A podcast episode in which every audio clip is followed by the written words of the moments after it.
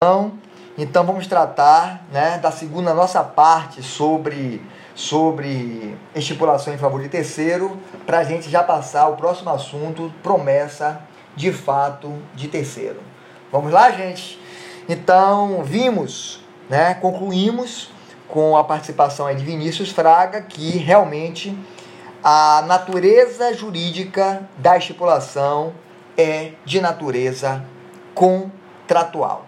Não se trata de uma gestão de negócios, como alguns preferem, não se trata de ato unilateral, se trata sim de negócio jurídico bilateral, de pacto, portanto, com uma natureza contratual, embora natureza contratual sui generis, sui generis, né? Em razão é, da obrigação é, não ser realizada em favor do próprio, né, da, do, da própria parte contratual, como na maioria dos contratos são feitas.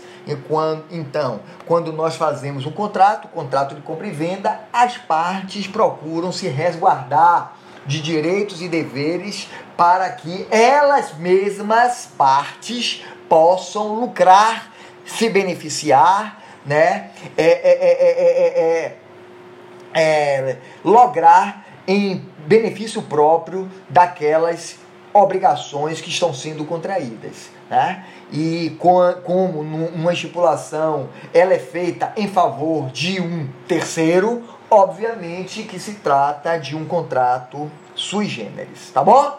Então vamos seguir, vamos seguir é, com a leitura agora, eu chamo vocês para a leitura do Código Civil Brasileiro, como eu sempre faço, artigo 436, contempla tudo, né? Professor, eu fiquei sem ouvir o que o senhor falou que não seria.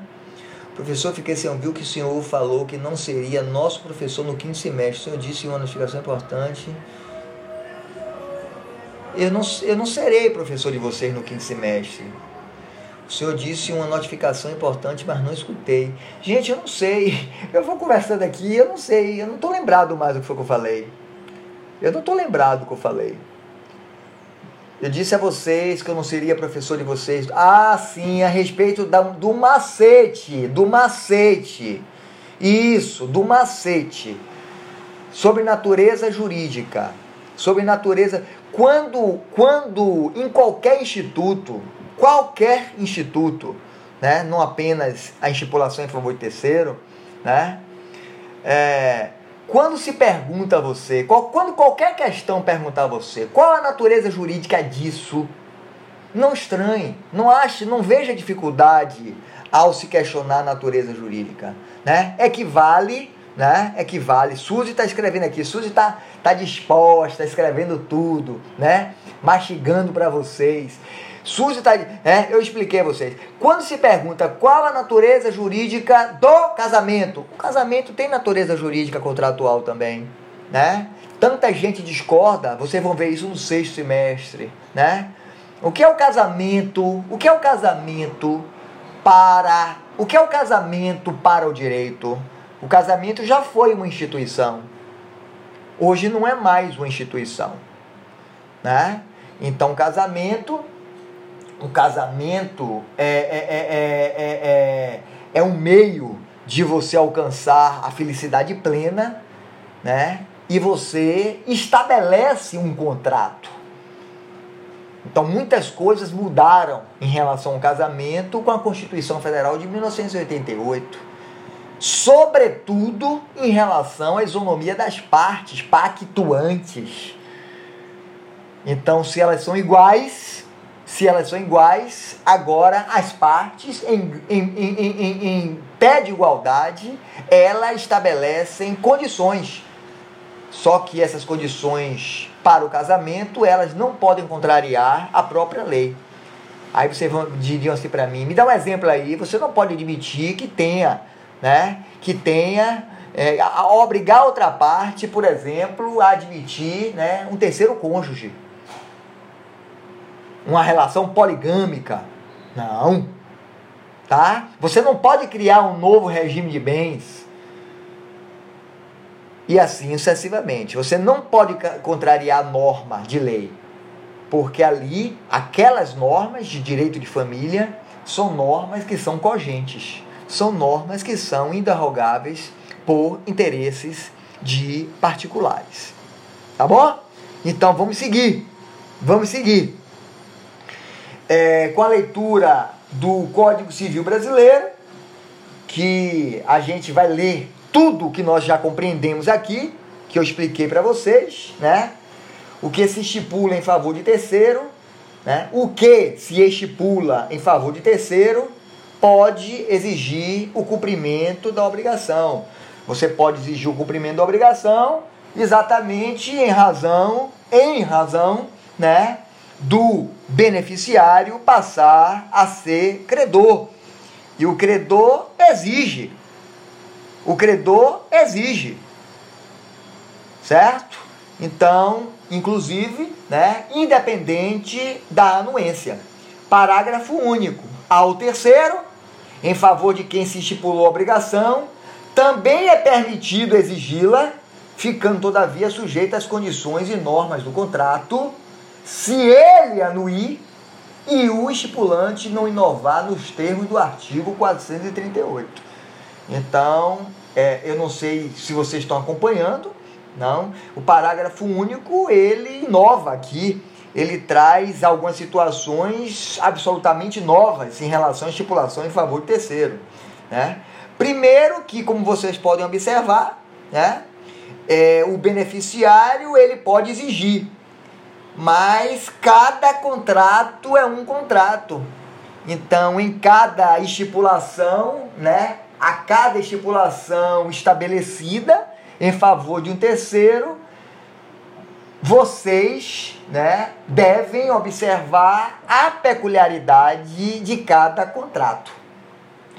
O contrato de seguro de morte, por exemplo, né, ele contempla situações como o pagamento, está em dia com o pagamento, né, que é que tenha efetivamente ocorrido o evento morte, o evento morte. Então ele se sujeita a determinadas condições. Né? Então, observe inclusive que o próprio parágrafo único do artigo 43 fala, né, traz se ele anuir. Então, se o legislador fala se ele anuir, obviamente nós devemos daqui retirar a compreensão que ele não está obrigado a anuir, né? Ele pode anuir, em algumas situações, a anuência é completamente desnecessária, a exemplo do seguro de vida, né? em que ele efetivamente não participa da, do momento em que se é estipulado o seguro, certo? E finalmente, né, no finalzinho do, das previsões do parágrafo único do artigo 43, fala assim: e o estipulante não inovar nos termos do artigo 438. Aqui, minha gente, né, desta, deste finalzinho, vocês podem verificar que é possível, que é possível ao estipulante inovar a estipulação, modificar a estipulação. Então, a obrigação assumida pelo promitente, no caso aqui do exemplo que eu dei, né, do seguro de vida, ela pode ser da mesma forma que ela pode ser exigida tanto pelo estipulante como pelo beneficiário. Né? No, no, caso do seguro de vida, não pode ser exigida pelo estipulante, porque o estipulante já morreu. Então, pelo beneficiário, é, é, que se torna credor, mas é possível que essas condições da própria estipulação, do próprio contrato, é, ela tenha sido alterada. Né? A alteração ela está mais prevista no artigo 438.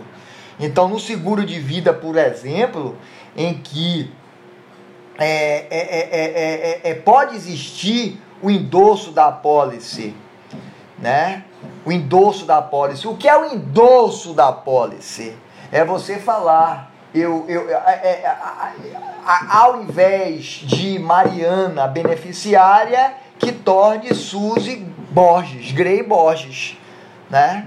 Então eu estou transferindo a pessoa, determinando um outro beneficiário que não aquele, né, inicialmente estabelecido.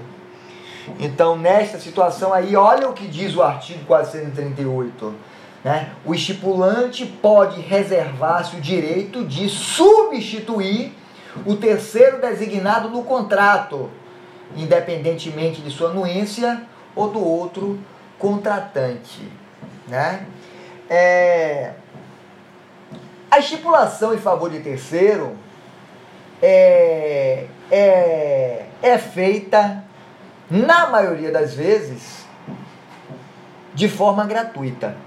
Simplesmente gratuita. Né? Você não pode contrair uma estipulação em favor de terceiro de forma onerosa, né? que admita contraprestação, que admita, uma outra é, é, é contraprestação sinalagmática. Então, se é né, um negócio jurídico, se a estipulação ela é feita, se o favor, olha aí o que eu estou falando, o favor, ele é feito para o beneficiário terceiro, né, de forma gratuita, obviamente que o estipulante pode, pode, é, pode é, substituir este terceiro designado, que havia sido designado o contrato, independentemente do da anuência do beneficiário originário. Originário. Né?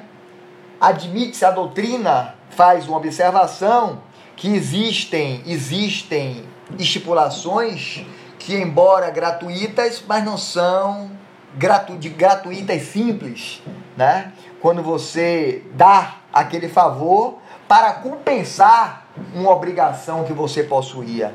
Nestas circunstâncias, nessas circunstâncias, né, o, o, a lei, obviamente, que tem que admitir a anuência do beneficiário. Entretanto, minha gente, eu já acho que uma situação dessa já feriria a própria natureza jurídica né, de que este, essa estipulação é, de natureza contratual devesse ser feita sempre de forma né, gratuita, sem admitir qualquer contraprestação para a sua validade. Certo?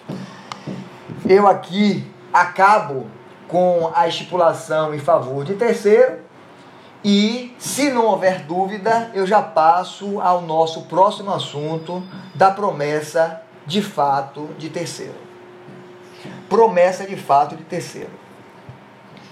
Alguma dúvida, gente? Alguma dúvida? Parece que não. Parece que não. Vamos lá. Então vamos tratar vamos tratar da promessa, da promessa de fato de promessa de fato de terceiro. Muito bem. É,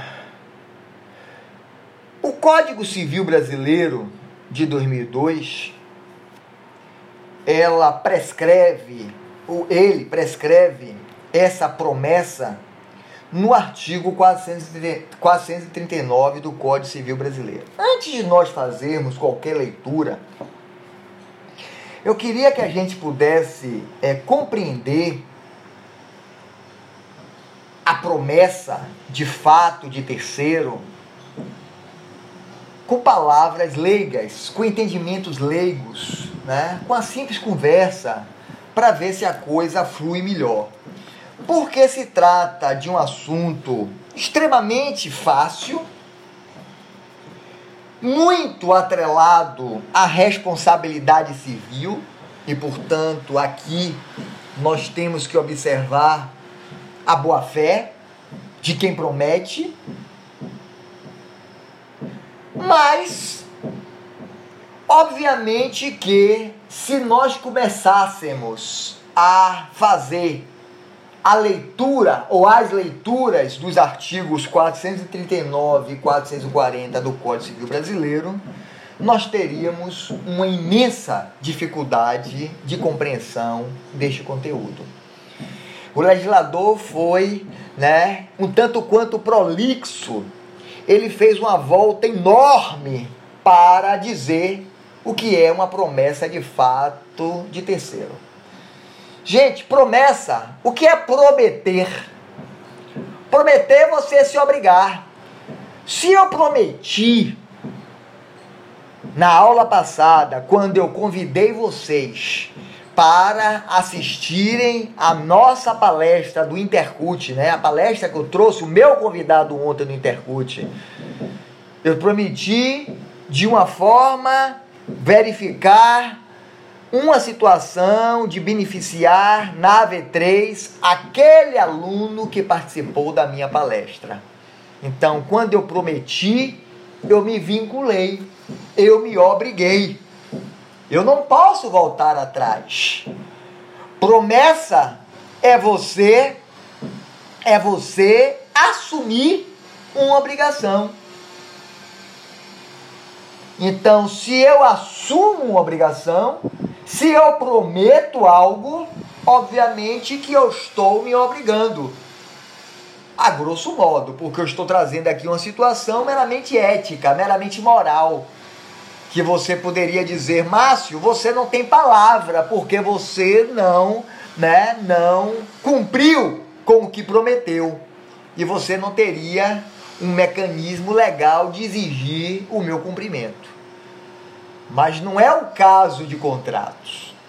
Quando nós estamos falando de promessa de fato de terceiro, né? E eu inicialmente tratei desta desta eu fiz essa introdução dizendo que a promessa de fato de terceiro está intimamente ligada à responsabilidade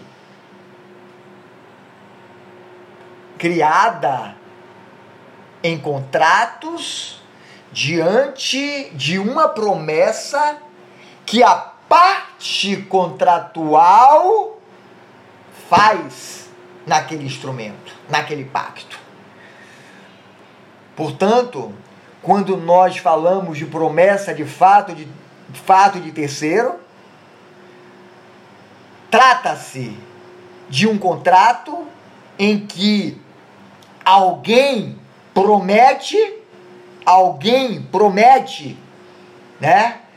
Uma obrigação, mas cuja obrigação, que esta obrigação esteja vinculada a um terceiro que não tem, muitas vezes, até mesmo conhecimento da obrigação que está sendo contraída. Imagine vocês que eu seja muito amigo muito amigo, compadre, compadre duplamente de Ivete Sangalo. Que eu seja íntimo de Ivete Sangalo, que eu não precise avisar quando eu vou à casa de Ivete Sangalo, que eu faça parte do dia a dia de Ivete Sangalo e que Ivete Sangalo nunca tenha me faltado com a amizade, com a consideração, e eu chego, eu posso chegar ao cúmulo, eu posso chegar ao cúmulo de fazer um contrato com uma determinada casa noturna, prometendo, assumindo levar Ivete Sangalo a cantar por meia hora para ajudar a inauguração da casa noturna do meu amigo. Então eu faço um contrato, né, prometendo levar. Eu, eu estou na dependência, não deu cantar, eu assumir a obrigação, mas criando uma obrigação para Ivete Sangalo. Então se trata, obviamente, de uma promessa né? De fato, de terceiro, quem é que vai realizar o show? Quem é que vai prestar o serviço?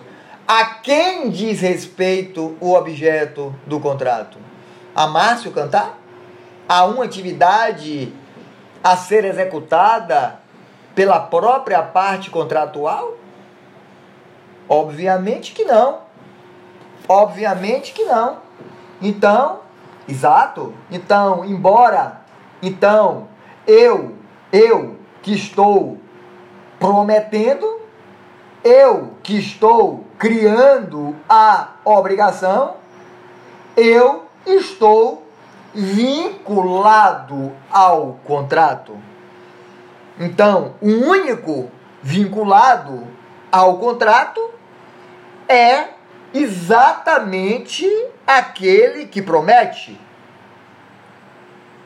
Aquele que está assumindo a obrigação de fazer, a obrigação de dar, e que não sendo realizada, obviamente que gera a responsabilidade civil.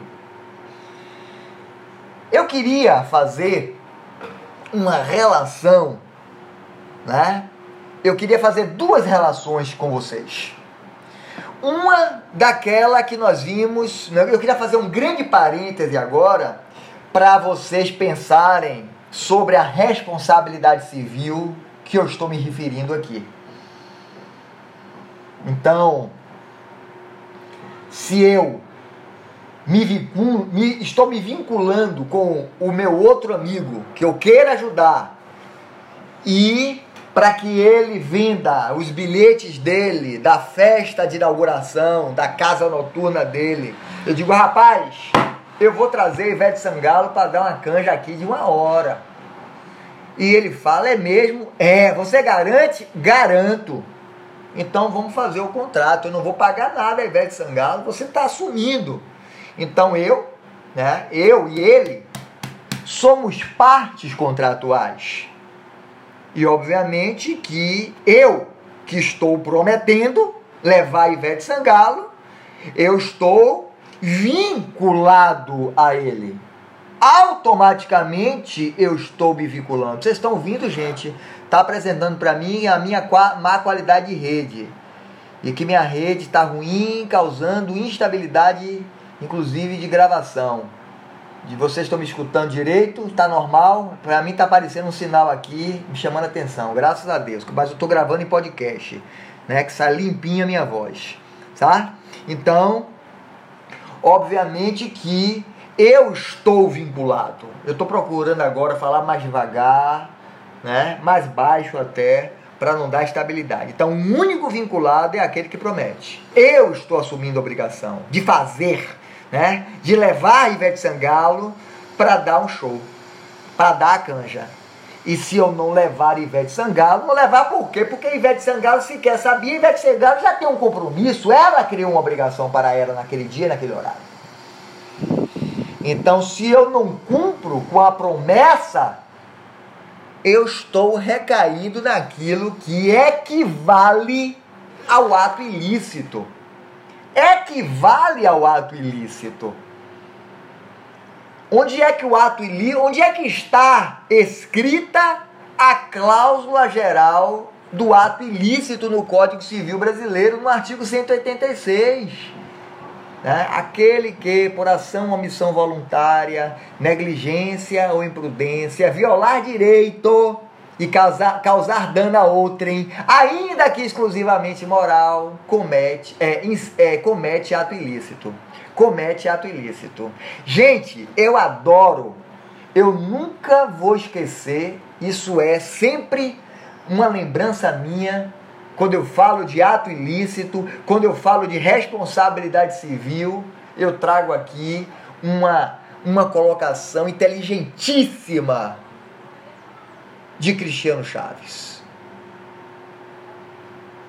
Cristiano Chaves, minha gente, ele, ele ao definir o ato ilícito pela regra né, da, da, pela cláusula geral da, da responsabilidade, que está no, no artigo 186, ele diz: o legislador ele falhou porque ao final, quando ele conceitua, né, quando ele traz a conceituação, a previsão do ato ilícito, que no final do capítulo 180 comete ato ilícito, segundo Cristiano Chaves, com muita razão, ele diz: melhor seria que ele tivesse trazido, que o legislador tivesse trazido a consequência desta conduta humana contrariadora do ordenamento jurídico brasileiro.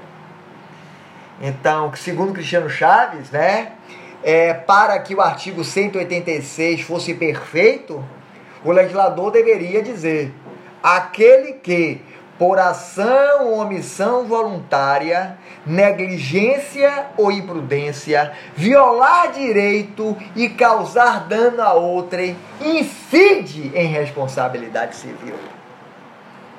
Então, minha gente, incide em responsabilidade civil. Então, se eu estou prometendo a alguém, a outrem, né?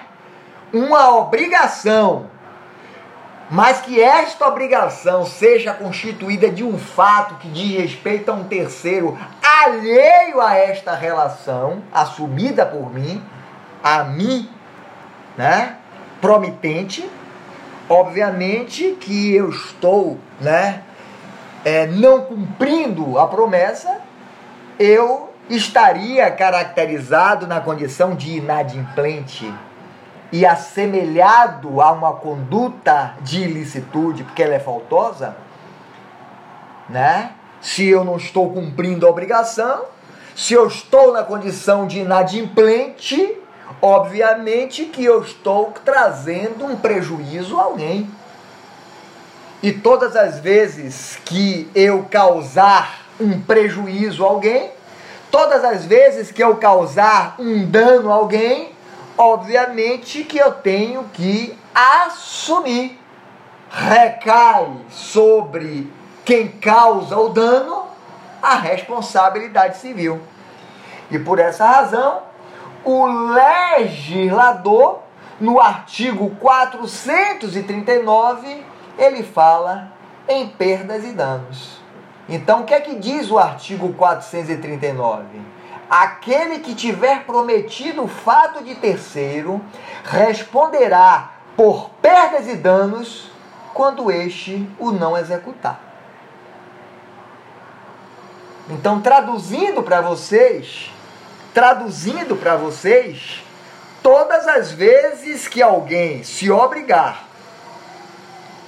a cumprir uma obrigação que diga respeito a um terceiro e, portanto, alheio ao pacto, ao, ao contrato não vinculado, e esta promessa não tiver sido levada ao seu termo final, obviamente que há de ter, há de ter de assumir pela responsabilidade civil. Por isto, há a previsão do artigo 439 de assumir a perdas e danos. Carlos Roberto Gonçalves, minha gente, traz uma observação que aquele que promete fato de terceiro assemelha-se ao fiador. Eu já havia chamado atenção desde a primeira unidade porque isso é prova de concurso, não é prova de. Não é, não é, não é, não é questão de prova de massa, mas é questão de prova de OAB. Né? Aqui pergunta se fiador é parte contratual. Não é. Fiador é terceiro. Mas terceiro obrigado. Então, Carlos Roberto Gonçalves chama atenção para aquele que promete fato de terceiro assemelhar-se ao fiador que assegura a prestação prometida. Então, segundo ele, se alguém prometer levar, né? Se alguém prometer levar, dar esta garantia, e esta este, este garantidor, este fiador for casado, só vincula esta obrigação, só vincula esta obrigação se o cônjuge anuir. Se o cônjuge anuir, se o cônjuge não anuir, ele não se torna fiador, ele não se torna obrigado.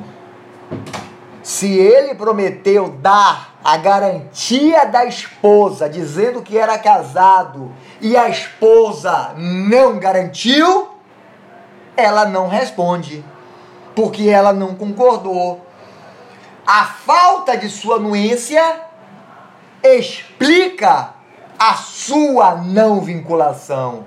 Entretanto, na medida em que ele, fiador, casado, prometeu a anuência do cônjuge não realizada, nós estamos diante de uma promessa inadimplida, devendo consequentemente este fiador responder por perdas e danos, certo? Já que, né, traz consequências jurídicas danosas para a parte contratual, para aquele que estiver buscando o, o, o, a garantia. Alguma pergunta até aí, minha gente? Alguma pergunta até aí?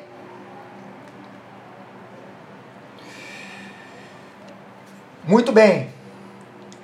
Vamos lá. O parágrafo único, o parágrafo, graças a Deus, é sinal que vocês estão entendendo tudo, né? Então, o parágrafo único do 439, né? O que é que, o que, é que ele fala? Veja aqui, ó. É, tal responsa parágrafo único do artigo 439 do Código Civil Brasileiro. Tal responsabilidade Pergunta só no dia da prova? Ah, tá bom. Tal responsabilidade não existirá se o terceiro for o cônjuge do promitente, dependendo da sua anuência, o ato a ser praticado. E desde que, pelo regime do casamento, a indenização de algum modo venha a recair sobre os seus bens. Tá vendo aqui? Então, eu, eu, eu, eu quando é, uma aluna hoje me perguntou né, é, é, sobre é, é, é, alienação dos bens do, de um casal pelo, por apenas um, uma das partes, né, o cônjuge, antes do divórcio, é a mesma coisa disso aqui, gente. A depender do regime de bens pelo qual nós casamos, hoje na sistemática jurídica brasileira, existem quatro regimes de bens. Eu não estou aqui para falar sobre regime de bens. Né? O regime legal, o regime que prevalece na ausência da escolha de qualquer outro regime, é o regime da comunhão parcial de bens, que admite que todos os bens adquiridos a título oneroso na constância do casamento, eles, ele, ele, ele, passa é, esse patrimônio é, é, é, é, constituído, né, adquirido, passa a constituir patrimônio comum do casal. Existem outros regimes, o regime da comunhão universal, que todos os bens adquiridos a qualquer título, né? Inclusive aqueles advindo antes mesmo do casamento, constitui patrimônio único do casal.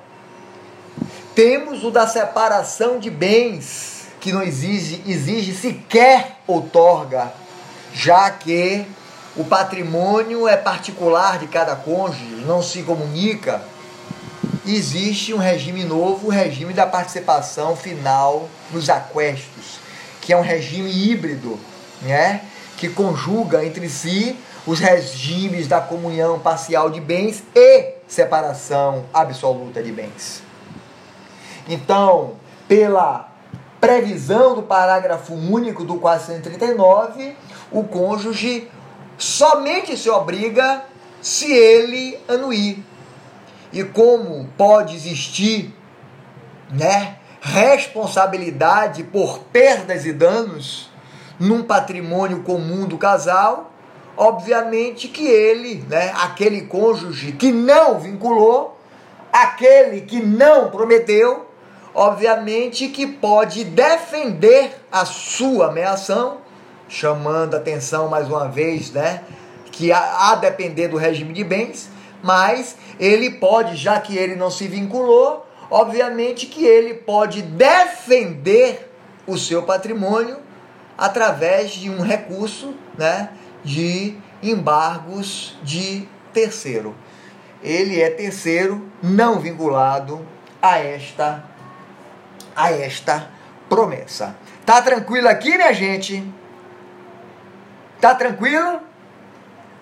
Já estou terminando. Hoje vamos terminar mais cedo a aula. E finalmente, o artigo, o artigo 440, né, que ele é incompreensível, o legislador foi infinitamente é, infeliz, né? O que, é que ele, o que é que diz o artigo 440? Nenhuma obrigação haverá para quem se comprometer por outrem, se este, depois de ter obrigado, faltar à prestação.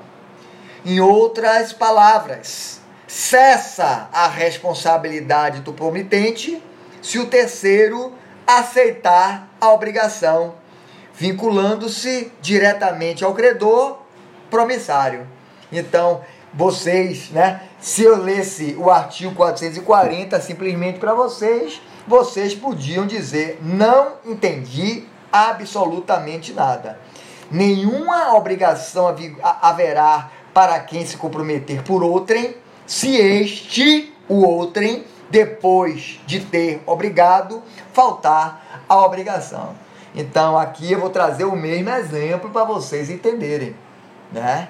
Eu sou amigo íntimo de Ivete Sangalo, prometi, né, e me comprometi com um outro amigo mediante promessa, mediante contrato, a levar Ivete Sangalo para uma hora da canja na sua inauguração. Ele vende os seus ingressos prometendo levar Ivete Sangalo, que de nenhuma forma havia prometido. Havia participado desse vínculo, desta obrigação. Agora, cessa a responsabilidade do prometente, eu, que fui prometente, se o terceiro, Ivete Sangalo, aceitar a obrigação. E se ela aceitou a obrigação, agora quem está vinculada é ela. Aceitar a obrigação automaticamente vinculando-se diretamente ao credor promissário. Promissário, aquele que é o credor aquele promissário, aquele a quem eu prometi. Então, se eu sou prometente, quem eu prometi é o promissário. É o promissário. Eu acho que ficou muito claro para todos vocês. Muito claro para todos vocês.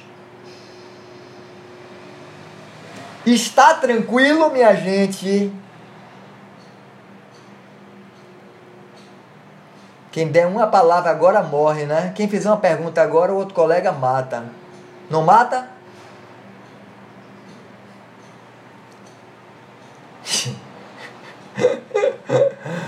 Ah. Minha gente, nós vamos terminar hoje nossa aula com 2 horas e 20, vamos terminar mais cedo. Eu queria fazer uma pergunta a vocês. Vocês estão entendendo os assuntos? Eu tenho essa preocupação, né? Eu não estou em sala de aula, eu não posso ver o semblante de vocês. Vocês estão entendendo? Tá tudo tranquilo, gente. Tá tudo tranquilo.